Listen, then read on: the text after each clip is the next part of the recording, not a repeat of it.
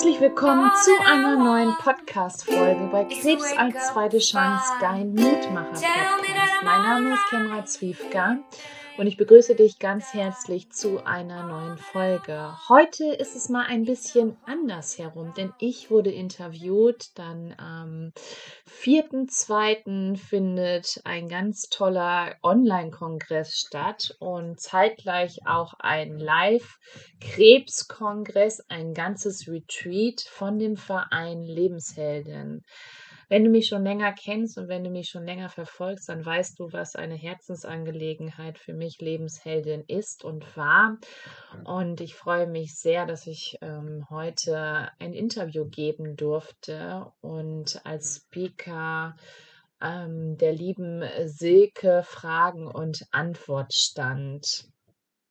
Vor ein paar Tagen gab es ein sehr trauriges Ereignis und ich habe mich sehr zurückgezogen, denn die liebe Eli ist von uns gegangen. Liebe Eli ähm, war ein Teil von Lebensheldin unter anderem auch und im Team Social Media. Wir haben sehr eng miteinander zusammengearbeitet. Sie hat diese wunderschönen Grafiken erstellt und Eli ist ähm, an Brustkrebs erkrankt und letztes Jahr hatte sie ein Rezidiv mit Metastasen. Jetzt ist Eli im Himmel mhm. und wenn ich hier hochschaue, dann schaue ich auf meinen Buddha, ähm, wo eine Kerze angezündet ist und vielleicht magst du auch eine Kerze anzünden, bevor du in dieses Interview gehst und allen Menschen gedenken, die eben nicht mehr hier sind. Und letztendlich ist es aber auch wichtig zu wissen, dass sie in unseren Herzen weiterleben, so wie Eli in meinem Herzen weiterlebt, in den ganzen anderen Herzen von unserer wundervollen Community und vor allem von Team Lebensheldin. Ich wünsche dir ganz viel Freude bei dem Interview mhm. zu dem Thema Familie und Krebs. Hallo, heute habe ich die wunderbare Kendra Zwiefka zu Gast. Kendra ist verzweifelt, als sie als junge Frau ihre Mutter verliert. Jahrelang verdrängt sie den Schmerz und baut Schutzmauern um ihr Herz, bis sie mit 37 selbst die Diagnose Brustkrebs erhält. Ergänzend zur medizinischen Therapie begibt sich Kendra auf ihren spirituellen Heilungsweg, um die Mauern einzureißen, die, sich selbst neu zu entdecken und ihre Seele zu heilen. Heute ist sie als Podcasterin, Bloggerin und Botschafterin für Lebensheldin e.V. erfolgreich. Und als Mitarbeiterin von Discovering Hands ist es ihr ein Herzensanliegen, Bewusstsein für die Vorsorge von Brustkrebserkrankungen bei allen Frauen zu wecken. Hallo, liebe Kendra, ich freue mich riesig, dass du heute dabei bist. Ja, liebe Silke, vielen lieben Dank, dass ich dabei sein darf. Ich freue mich total. Klasse. Und du kennst es ja. Wir starten mit den Lebensheldin Signature Fragen. Liebe Kendra, was macht dich glücklich? Ja, was macht mich glücklich? Glücklich macht es, wenn ich in der Natur bin. Also wenn ich mhm. bei den Pferden bin, wenn ich mit meinem Hund unter, und auch unter anderem spazieren gehe mit meiner Tochter zusammen, mit meinem Mann und diese Natur. Das ist unglaublich, ähm, was es bewirkt. Wenn ich nur morgens aus dem Fenster gucke und die Sonne lacht, dann ähm, ist der Tag wundervoll. Okay, was machst du, wenn es so ist wie heute in Hamburg? Ein wunderschönes Silbergrau. dann äh, sage ich einfach, ähm, im Herzen scheint bei mir die Sonne und auch Sehr dann ist alles super. Sehr gut. Was magst du besonders an dir? Hm, was mag ich besonders an mir? Meine Empathie auf jeden Fall, die, ähm, dass ich Menschen begeistere, dass ich so ein Menschenmagnet auch mittlerweile geworden bin und ähm, sehr gut die Menschen in mein Band ziehen kann und dass ich ein sehr, sehr großes Herz habe.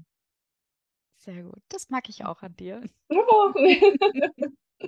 Und was lässt dein großes Herz höher schlagen?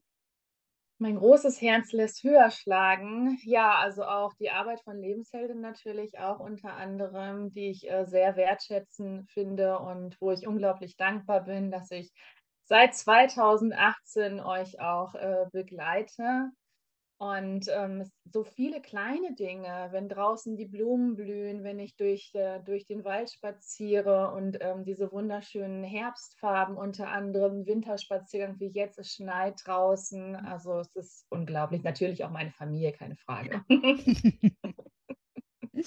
Super schön. Ja, deine Familie, da würde ich auch direkt mal reinsteigen. Weil du warst erst 17, als deine Mutter an Krebs verstorben ist und du hast 20 Jahre später, selbst dann Mutter von kleinen Kindern, auch die Diagnose Brustkrebs bekommen. Hol uns da doch noch mal rein. Wie war das? Wie hast du dich da gefühlt mit diesem, ja, quasi Déjà-vu? Mhm. Ja, also das war im Jahr 2018 im Juni, als ich, ähm, einen Knubbel unter meiner Brust unter meiner rechten Brust bemerkt habe, unter der Achselhöhle, der schon sehr groß war, Tischtennisball groß, kann man sich so vorstellen. Und, ähm, ich wusste sofort, dass der da nicht hingehört. Und, ähm, ich habe bitterlich angefangen zu weinen. Dann kam natürlich auch erst mal die ganze Geschichte von meiner Mama mit hoch, dann eben auch. Habe zu dem Zeitpunkt noch nicht daran gedacht, dass es wirklich Brustkrebs ist. Aber, ähm, ein paar Tage später hatte ich ja schon Gewissheit. Und, ähm, ich weiß ganz genau, zu dem Zeitpunkt, als ich die Diagnose bekommen habe, einen Tag später oder 2 Tage später, ähm, habe ich mit meinem Mann gesprochen und habe zu Mhm. ihm gesagt ich möchte das nicht. Ich möchte das nicht, wie das bei mir damals war, dass mir nichts gesagt wird, dass, ähm dass unter vorbehaltener Hand gesprochen wird und, ähm, diese Geheimnisse und meine Kinder waren noch klein, also 5 und 11 Mhm. und, ähm aber trotzdem habe ich mir 'n Herz gefasst und mit meinem Mann gesprochen habe gesagt: „Wir sagen es den Kindern sofort, Mhm. dass ich Brustkrebs habe.“ Und so war's dann auch, dass wir ihnen das gesagt haben, dass Mama krank ist und dass ich jetzt eben 'ne ja, öfters ins Krankenhaus muss, dass ich mich auch mal ausruhen muss. Leni war halt noch klein und fragte dann direkt: „Hast du einen Verband um?“ Ich so: „Ähm, nein, habe ich nicht.“ Ja, und Philipps 1. Frage war: „Mama, wirst du sterben wie Oma?“ Und Mhm. da habe ich zu ihm direkt gesagt: „Nein, da habe ich keine Zeit für.“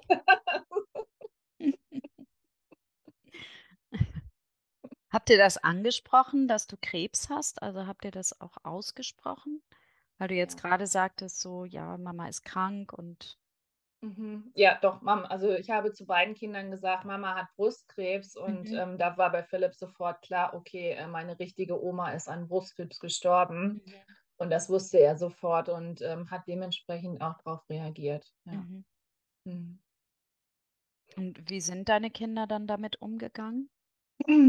Also, relativ gut, würde ich sagen. Also, Leni ist mir noch meine meine Tochter, ähm, ist sehr, sehr eng, ähm, bei mir gewesen, hat mir jeden Wunsch auch so von den Augen abgelesen. Das war sehr, sehr schön. Philipp hat Mhm. sich sehr zurückgezogen.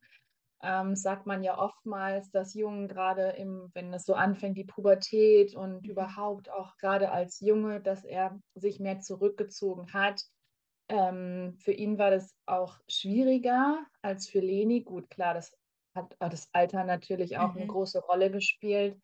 Ähm, aber nichtsdestotrotz war es mir ganz, ganz wichtig, dass sie mich auch die ganze Zeit so gesehen haben. Also, dass ich auch, ähm, versucht habe, trotzdem alles mit den Kindern zu machen. Wir haben trotzdem weiter Unternehmungen gemacht Mhm. und, ähm, wir sind überall hingefahren und diesen Alltag, den habe ich, ähm, so gut wie's geht eben gemeistert, würde ich Mhm. sagen. Ja. Wie Mhm. geht's deinen Kindern heute? Heute geht es ihnen sehr gut. Sie wissen ja auch, dass, ähm, Krebs ja prädestiniert ist für die Aufgabe, die ich hier habe im Leben und, ähm, dass sie auch gar nicht mehr fragen, wenn ich sage, ich habe 'n Interview oder ich habe grad 'n Zoom-Termin: „Ach ja, ja, ja.“ Mhm. Es ist überhaupt kein Problem, genauso wenn ich über Social Media eben über das Thema spreche. Und, ähm, bei Philipp wurde war noch mal groß die, äh, Verarbeitung, die Aufarbeitung, die letztes Jahr stattgefunden hat in Pink Kids Camp. Und, ähm, da ist noch mal ganz, ganz viel passiert, würde ich sagen, aber dennoch, ähm, schwingt die Angst immer so 'n bisschen mit bei beiden auch, Mhm. das merke ich, ja. Was ist Mhm. das Pink Kids Camp? Äh, das Pink Kids Camp, das wurde von Pink Ribbon, ähm, gegründet Mhm. und es ist sogenannt das Pink Kids Camp bedeutet, dass da Jugendliche hin dürfen. Man zahlt lediglich die Anreise und Abreise, die man selber organisiert. Mhm. Und dann sind die Kinder da vor Ort mit Gleichaltrigen und eben alle, wo die wo ihre Mütter, äh, Brustkrebs hatten Mhm.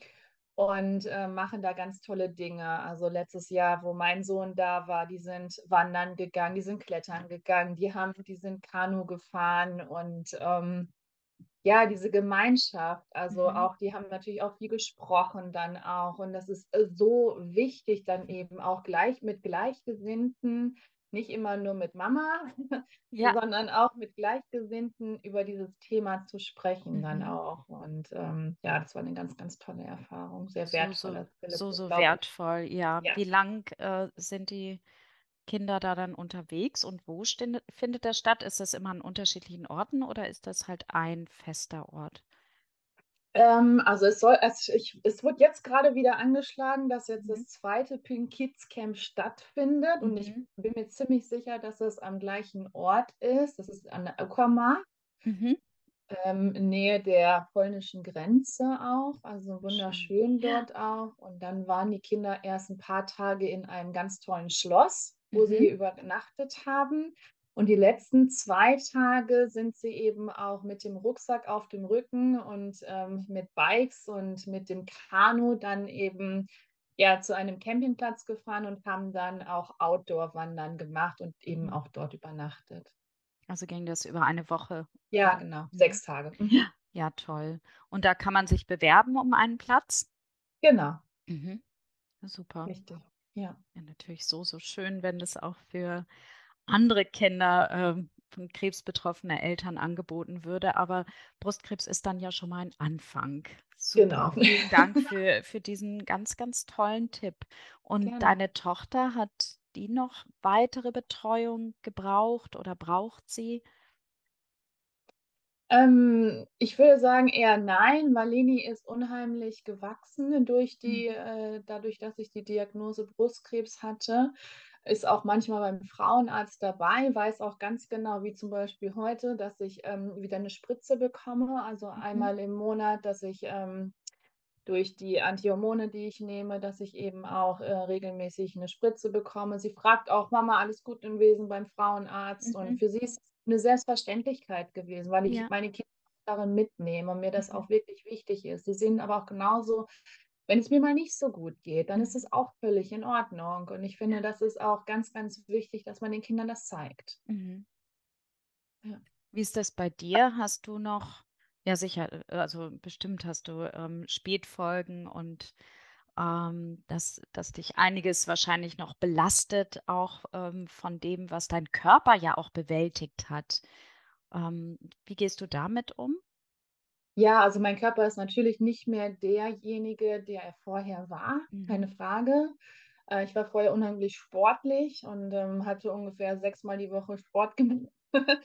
Ähm, das ist nicht mehr machbar. Dafür sind dann eben so sanftere Methoden. Ähm, ich bin mehr zum Yoga gekommen. Mhm. Ähm, ich liebe es zu meditieren dann eben auch. Ich bekomme einmal die Woche auch Lymphdrainage und ich habe 2 Mhm. unterschiedliche Brüste, aber hey, ich darf leben, ich bin hier und genau das ist es. Und deswegen, ähm, liebe ich meinen Körper, jede einzelne Narbe, jede einzelne Stelle, wo es wo er operiert wurde, Mhm. alles in Ordnung. Auch die kleinen Speckröllchen, die mal die ich 'n bisschen bekommen habe, so what? Also, Ja. dafür esse ich einfach zu gerne und, ähm, genieße es auch. Sehr gut. Wie ist dein Mann ihr seid ja jetzt auch schon sehr lange verheiratet. Wie ist dein Mann, ähm, damals damit umgegangen? Was wie war das für ihn? Mhm. Ja, also, für Dennis, mein Mann, ist es damals 'ne Welt zusammengebrochen, weil er letztendlich ja auch gar nicht wusste, wie es weitergeht. Mhm. Und, ähm, er war für mich immer der Fels in der Brandung und, ähm, er war für mich auch mein 2. Gehirn. Also, ich hatte ich habe ihn bei den ganzen Untersuchungen oder bei großen Gesprächen habe ich ihn immer dabei gehabt und er hat Mhm. alles aufgesaugt. Und das Witzige ist, wenn ich mich an irgendwelche Dinge nicht mehr erinnern kann, dann frage ich ihn einfach und er Es ist unglaublich, er ist wie so 'n Buch. Also, er kann mir immer noch alles Ja. genau sagen, was passiert ist und, ähm, wie das Ganze überhaupt so zustande gekommen ist und was ich dann da auch genommen habe und worüber wir auch gesprochen haben. Und, ähm, er war der die ganze Zeit dieser starke Partner für mich. Mhm. Ähm, und er hat mich aber auch machen lassen. Also, er hat immer zu mir gesagt: „Es ist das Wichtigste, dass es dir gut geht.“ Und ich stehe hinter allem. Hinter allem, was du tust, stehe ich und das tut er immer noch. Und ich würde Mhm. sagen, wir waren vorher schon sehr, sehr innig, unsere Beziehung auch. Aber durch die Krebsdiagnose, ähm, hat sich unsere Liebe noch mal so gefestigt. Also, Mhm. wir gehen jetzt dieses Jahr in das 23. Jahr rein. Und, ähm, es ist unglaublich. Also, ich ähm, die Kinder sagen auch immer: „Ja, wir sind wie wie Außerirdische“, weil fast alle Kinder, mit denen sie irgendwie zu tun haben, sind getrennt oder, ähm, Die Eltern. Scheidungskinder und ja, genau, die Ja. Eltern sind getrennt, ja, richtig. Und das ist so selten, aber eben auch so unglaublich wichtig. Aber wir nehmen Ja. uns auch unsere Zeiten also, wir nehmen uns auch unsere Zeiten als Paar, nicht nur als Mhm. Eltern. Und, ähm, das verstehen unsere Kinder auch. Und ich glaube, das macht unsere Beziehung auch aus und vor allem auch die Freiheiten, die wir uns, ähm, untereinander geben. Mhm. Ja. Ja, total wichtig und, äh, Mhm. eben die gegenseitige Wertschätzung und tatsächlich Anerkennung der Bedürfnisse, ähm, des anderen, ähm, da Ja. auch immer sich selbst eben, ähm, ja, in den ins eigene in den eigenen Mittelpunkt des eigenen Lebens zu stellen, den anderen, ähm, dem anderen die Möglichkeit geben, auch sich selbst in den Mittelpunkt zu stellen. Und dann trifft dieser Kreis, dieser Mittelpunkt eben wiederum aufeinander und bildet Mhm. eine neue Symbiose. Und Ja. das ist tatsächlich etwas, was, glaube ich, viele Paare, ähm, häufig vergessen, ähm, Mhm. wirklich dem anderen Raum zu lassen. Ja. Und, ähm, grade bei 'ner Krebserkrankung, denke ich, ist das auch 'ne Herausforderung, ne, aus dem Mhm. eigenen Bedürfnis heraus Unterstützung zu bekommen, dennoch auch den anderen im seinem Sein zu unterstützen. Mhm. Ja. Das scheint euch ja sehr gut gelungen zu sein. Ja, das stimmt. Wie war denn die Reaktion deiner Familie, also auch dein Vater, als, äh, du ihm von deiner Diagnose wiederum erzählt hast? Ja, also, ähm, als ich die Diagnose hatte, da habe ich dann ihn ja direkt, nachdem ich mit meinem Mann kurz gesprochen habe, obwohl ich am Telefon nichts sagen konnte, er wusste dann eben sofort Bescheid, habe ich ja meinen Vater angerufen Mhm. und bin weinend am Telefon auch zusammengebrochen und, ähm, er hat mich sofort herausgeholt. Also, er hat sofort zu mir gesagt: „Kendra, ich habe da 'ne Freundin und, ähm, die ist schon so und so viel Jahre alt und die hatte grad 'ne Chemotherapie und du glaubst es nicht. An 2 Tagen, da ist die schon wieder mit'm Rasenmäher durch 'n Garten gefahren.“ Da musste ich so lachen. Er hat mich da so rausgeholt und er hat auch gesagt: „Kendra, es ist mit Mama es ist damals fast 20 Jahre her gewesen und, ähm, die Medizin ist heute so weit, du bist so stark und gemeinsam schaffen wir das.“ Mhm. Also, das war ganz, ganz wichtig. Bei meiner Schwester war es so, dass sie am Anfang sehr viel geweint hat. Sie hat eher so das Weinen über bei mir übernommen. Also, Mhm. ich habe dann nicht mehr so viel geweint, aber sie schon. Und, äh, für meinen Bruder war es eher so 'ne hm, er konnte damit nicht richtig umgehen, Mhm. ähm, weil bei Männern ist es ja auch noch mal wieder was anderes und, ähm, erst seine Mama dann auch zu verlieren und dann noch eventuell seine Schwester, ist es natürlich auch noch mal was, ähm, was ihn sehr, sehr stark geprägt hat. Und, ähm, ja, also, da er konnte gar keine Worte richtig dafür fassen, ja. Was heißt das? Also, hat er sich zurückgezogen oder? Ähm, wir hatten in dem in dem Zeitpunkt mehr Kontakt als vorher. Meine Mhm. Geschwister sind beide älter als ich Mhm. und, ähm, ich war das Nesthäkchen. Und dementsprechend, ähm, hatten wir vorher kaum Kontakt, würde ich mal behaupten und zu dem Zeitpunkt auch mehr. Und er hasst Krankenhäuser, weil er damals 'n schweren Unfall auch hatte. Mhm. Ähm, aber er hat mich besucht im Krankenhaus und das hat mir unglaublich viel, ähm, gegeben. Er hat mir 'ne Kette damals auch geschenkt und, Mhm. ähm, das hat mir sehr, sehr gut getan und das hätte ich auch niemals erwartet. Aber diesen dass er mir ja, dass er diesen Schritt wagt, dann eben auch wegen mir ins Krankenhaus zu Mhm. fahren, zu gucken, wie es mir geht, das, ähm, hat mir sehr, sehr viel bedeutet, ja. Ja, total schön. Mhm. Also habt euch, ähm, deine Brustkrebserkrankung wieder mehr zu zueinander gebracht und mehr Verständnis füreinander geweckt. Das ist super, super Ja, schön. Ja. auf jeden Fall. Mhm. Du hast ja genau wie deine Mutter eben eine, äh, Brustkrebsdiagnose bekommen. War das genetisch bedingt oder was, äh habt ihr das mal checken lassen? Genau, also bei meiner Mama weiß ich nicht, ob es ob es damals diesen Test überhaupt schon gegeben hat oder nicht, aber, ähm, bei mir wurde dieser Test sofort gemacht und, ähm, es liegt kein Gen vor. Also, da war ich danach auch sehr, sehr dankbar, dass ich nicht meiner Schwester Bescheid sagen musste, meiner Nichte, meiner Cousine und vor allem auch nicht meiner Tochter. Mhm, Und, ähm, mhm. das war mir sehr, sehr wichtig. Mhm. Ja. Mhm. Und du hast dir aber neben der sehr wertvollen schulmedizinischen Betreuung, die du ja bekommen hast, ähm, warst du offen für eine ganzheitliche Behandlung. Das heißt, du hast dich eben auch dafür geöffnet, ähm, ja, deine Seele zu heilen, einen spirituellen eine spirituelle Begleitung zu suchen. Ja. Warum war dir das so wichtig für deinen Heilungsprozess? Und wie bist du überhaupt darauf gekommen?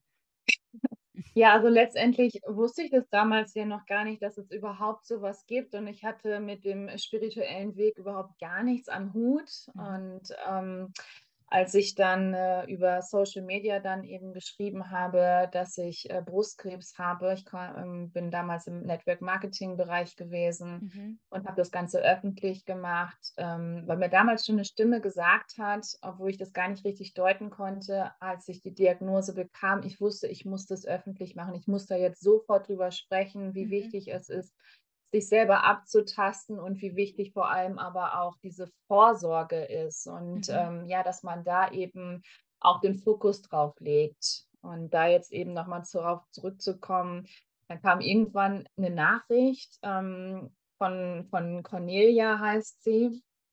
Und Cornelia hat geschrieben, ähm: „Kendra, ich glaube, ich kann dir helfen. Möchtest du gerne mal mit mir telefonieren?“ Und wir Mhm. kannten uns nur kurz und wir haben uns zwar schon mal gesehen gehabt, ähm, da sie selber auch früher aus'm Network kam, aber, äh, mehr auch nicht. Und ich hatte Mhm. aber genau zu diesem Zeitpunkt, als sie mir das geschrieben hat, ähm, keine Ahnung warum, aber ich habe sofort Vertrauen zu ihr gefasst und ich habe gesagt: „Ja klar, wir können gerne telefonieren.“ Und dann, ähm ja, dann hat sie mich gefragt, ob ich eine Seelenerdung kenne. Und dann habe ich zu ihr gesagt, dass ich gar nicht weiß, was das ist. Und dann sagte sie zu mir: „Erzähl mir doch mal von deinem Leben. Was ist denn passiert überhaupt in deinem Leben?“ Und, ähm, dann habe ich ihr das alles erzählt. Und dann habe ich ihr aber auch da drüber äh, da drüber berichtet, dass ich damals zweitau äh, 1999, das ist genau heute vor ähm, also gestern am 25.01. 23 Jahre her, hm, dass ich eben, ja, mir das Leben nehmen wollte und das Ganze wie ein Unfall habe aussehen lassen. Und, ähm, sie war die 1. Person, der ich nicht gesagt habe, dass es ein Unfall war, sondern dass ich damals einen Suizid begonnen habe. Und, ähm, in diesem Moment, als sie als ich ihr die Wahrheit gesagt habe und als sie angefangen hat, mit mir zu arbeiten und ich sie gefragt habe: „Was ist überhaupt eine Seelenerdung?“ Hat sie zu mir gesagt: „Kendra, es gibt traumatische Erlebnisse, wie jetzt bei dir den Suizidversuch, aber auch als dein also auch den Tod deiner Mutter oder auch generell Vergewaltigung und so, so viele Dinge, wo die Seelenanteile so schwer verletzt sind, dass sie ähm, dass sie das nicht ertragen können und diese Seelenanteile rausgehen aus deinem Körper Hm.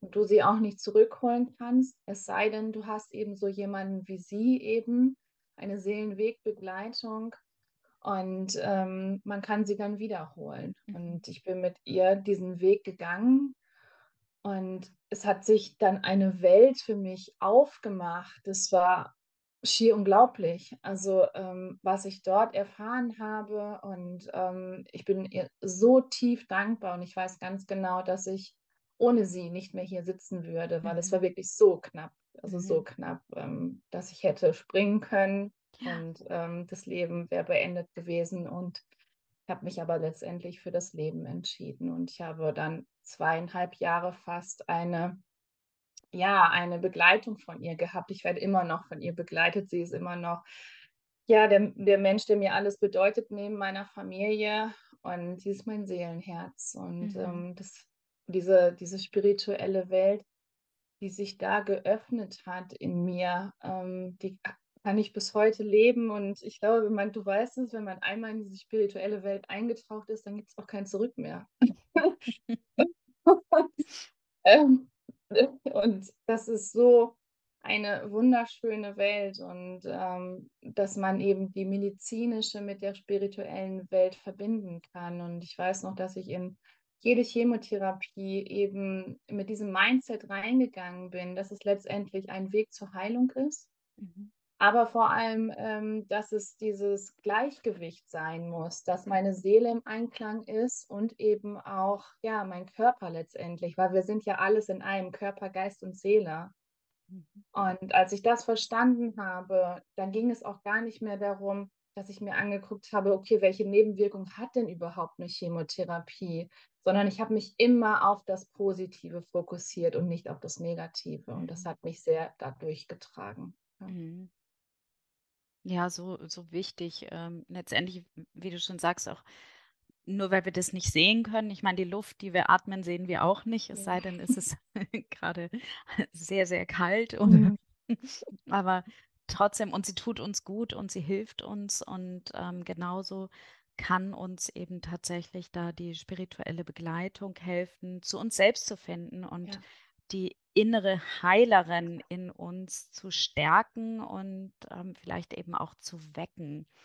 Wie hast du denn deine sei Selbstheilungskräfte aktiviert? Was hat dir besonders geholfen, vielleicht jetzt neben der Arbeit, die du, ähm, da eben gemacht hast? Mhm. Also, mir hat es auf jeden Fall geholfen, das mache ich bis heute, dass ich, äh, jeden Tag Alles gut.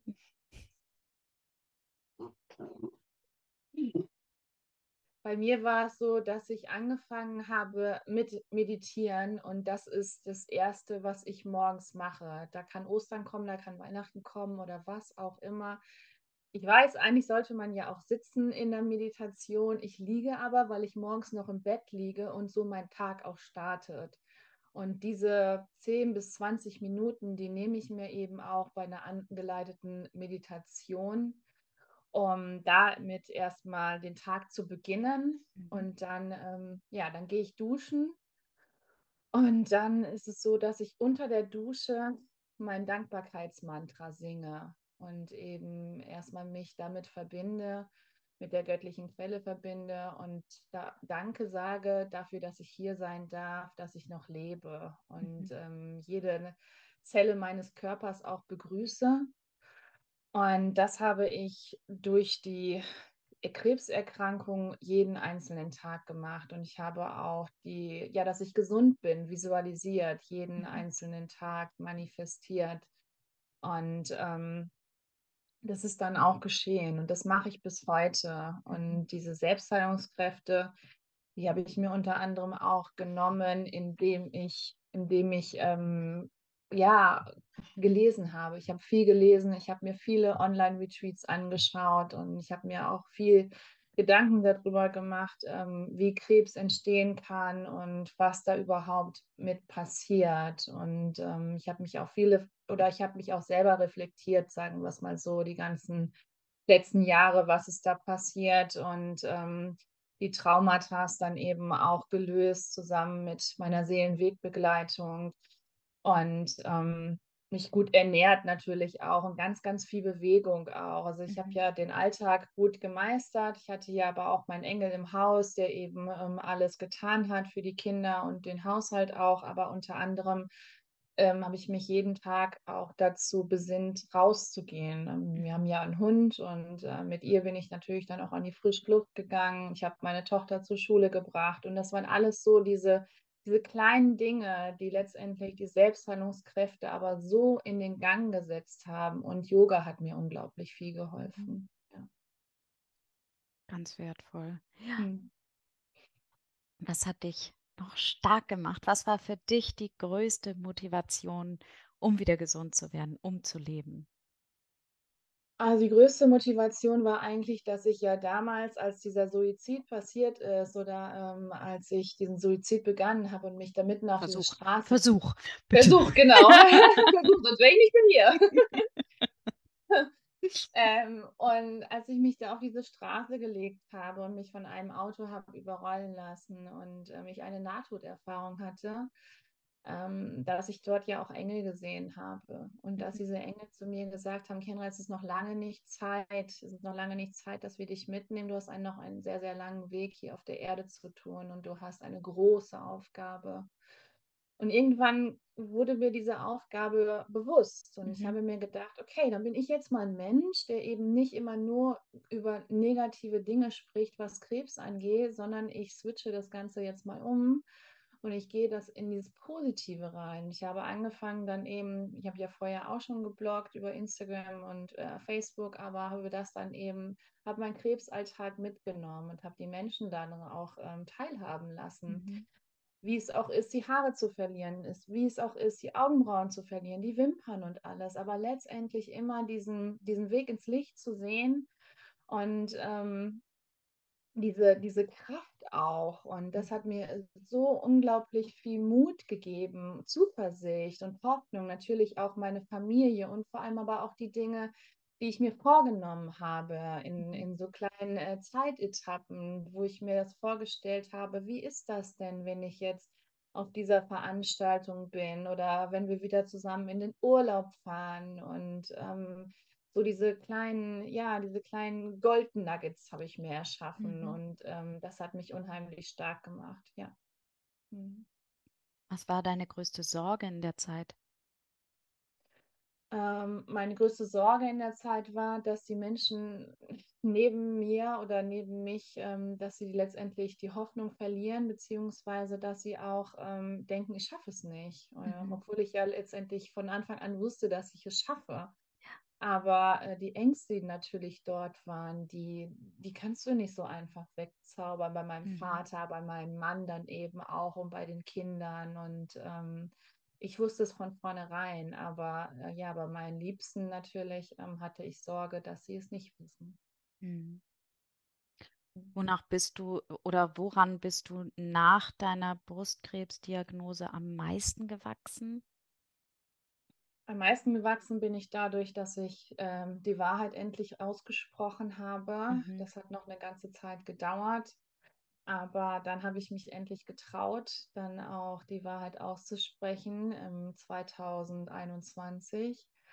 Und, ähm, kurz vor meinem 40. Geburtstag habe ich reinen Tisch gemacht. Mhm. Und als ich diese Wahrheit ausgesprochen habe, da ist sind so viele Steine, die ich in dem Rucksack hatte, die ich durchs ganze Leben getragen habe, sind, ähm, von mir gewichen. Und, ähm, ich hatte so eine Leichtigkeit gespürt und da habe ich gemerkt: „Okay, alles, was hier die die Seele möchte auf der Erde, möchte sich erfahren und möchte die Wahrheit aussprechen.“ Und, ähm, letztendlich hat mich das auch geheilt.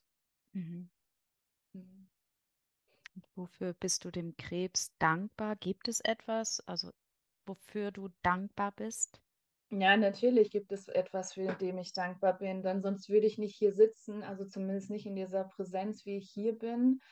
Und, ähm, er hat mir letztendlich ja auch gezeigt, ähm, so so schlimm wie die Ereignisse auch waren und auch den Tod von meiner Mama und, ähm, dass ich alles versucht habe, um diese diese große Lebenslüge, die ich gelebt habe, zu vertuschen. Mhm. Letztendlich war's das der Weg in die Heilung. Und, ähm, er hat mir gezeigt, dass ich erst meine Vergangenheit eben, ja, lösen darf und, ähm, dran arbeiten darf, um, ähm, eben dieser Mensch zu werden oder auch diese diese Seele zu werden. Deswegen bin ich dem dem Krebs letztendlich so dankbar, weil sonst wäre dieser Moment gar nicht gekommen und sonst würde ich wahrscheinlich immer noch weiter irgendwie in meinem Leben hier rumgeistern und wäre gar nicht komplett und wäre nicht ganz. Und, Mhm. ähm die, als die Seelenanteile zurückkamen, ähm, da bin ich auch ein ganz anderer Mensch geworden. Also heute sitzt hier nicht mehr die, die Kendra, die vor 2018 da war, sondern eben eine ganz neue Frau. Und der Name Kendra bedeutet auch,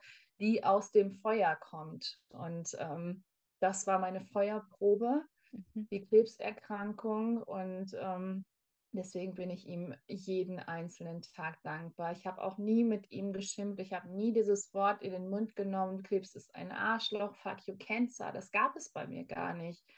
Sondern im Gegenteil, er hatte auch liebevoll einen Namen, weil ich habe es sehr, sehr schnell verstanden, dass er letztendlich nichts Böses will, sondern dass er eben er mich ähm, im liebevollen, im positiven Dinge zwingt hinzuschauen, wirklich mhm. bewusst hinzuschauen, was ähm, passiert ist in der Vergangenheit. Mhm. Ja. Oh, Dankeschön. Gerne. Gibt es noch etwas, was du gern loswerden möchtest? Vielleicht ein Tipp, eine Empfehlung, eine Heldinnenbotschaft? Ja, auf jeden Fall ja unser Buch. Du bist die Heldin deines Lebens, äh, wo ich ja auch meine Geschichte erzählen durfte. Und wie wertvoll es ist, über das Thema zu sprechen und wie wichtig es ist, vor allem auch über das Thema zu sprechen. Denn Krebs ist kein Tabuthema. Du bist nicht alleine. Und ähm, es gibt da draußen eine so große Community, gerade in dem äh, Bereich Brustkrebs, aber eben auch in den anderen Bereichen. Ich habe ja einen eigenen Podcast, Krebs als zweite Chance, und möchte dort eben über alle Krebsarten sprechen, damit mhm. auch jeder Mensch auch ein Gehör findet. Nicht nur die betroffen sind, sondern vor allem auch die Angehörigen und ähm, die Menschen, ja, die eben, mit denen eben damals nicht so viel gesprochen wird, dass wir eben noch viel mehr über dieses Thema sprechen und dass wir aber auch hinschauen, solltest du, der jetzt das hier gerade hört, eine Krebserkrankung haben, ähm, dann schau nicht zurück in die Vergangenheit, sondern lebe im Hier und Jetzt, genieße jeden einzelnen Tag, denn es ist keine Selbstverständlichkeit, dass du hier bist schau an dir herunter und ich bin mir ziemlich sicher, dass du zwei Arme hast, du hast zwei Beine, du kannst sprechen und du hast so viel, was andere Menschen gar nicht haben. Und diese, diese tiefe, tiefe Dankbarkeit eben zu erleben, zu spüren und eben auch mit anderen Menschen so umzugehen. Ich glaube, das ist mein mein Top-Tipp, würde ich sagen. Und eben nicht auf das Negative schauen, sondern eben auf das Positive. Es sind so viele tolle Menschen in mein Leben gekommen. Ich bin so unglaublich dankbar, dass ich Lebensheldin kennengelernt habe, dass ich ähm, Silke, dass ich dich kennengelernt habe, dass ich Isabella kennengelernt habe, das ganze Team und ähm, diese, diese Frauen, die dahinter stecken und dass ich durch diese ganze Diagnose, durch diesen ganzen Weg eben ja die, die tollsten Frauen kennengelernt habe, die tollsten Menschen, die ich ohne diese Diagnose nicht kennengelernt hätte. Und dafür bin ich unglaublich dankbar.